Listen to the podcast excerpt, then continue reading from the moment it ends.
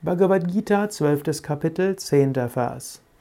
Abhyase pyasamartosi mad karma paramo bhava mad artam api karmani kurvam siddhim avapsyasi.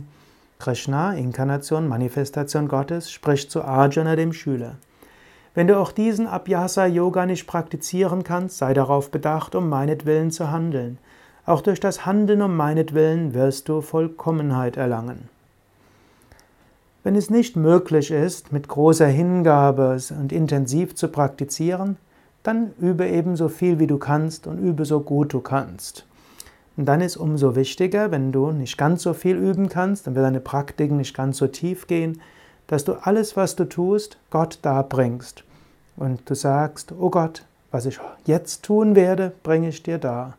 O Gott, was ich gerade tue, bringe ich dir dar. O Gott, was ich getan habe, bringe ich dir dar.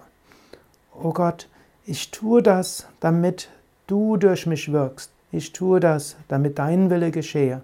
Ich tue das, damit dein Wille in die Welt hineinkommt. Mach das jedes Mal, gerade heute und morgen, bevor du eine Handlung tust, die kleiner oder größer ist, und sage, Oh Gott, ich bringe dir diese Handlung da, ich tue das, damit ich dich erfahre, oder ich tue das, damit dein Wille in die Welt hineinkommt. Ich tue das, weil ich verstehe, das ist die Aufgabe, die du mir gegeben hast.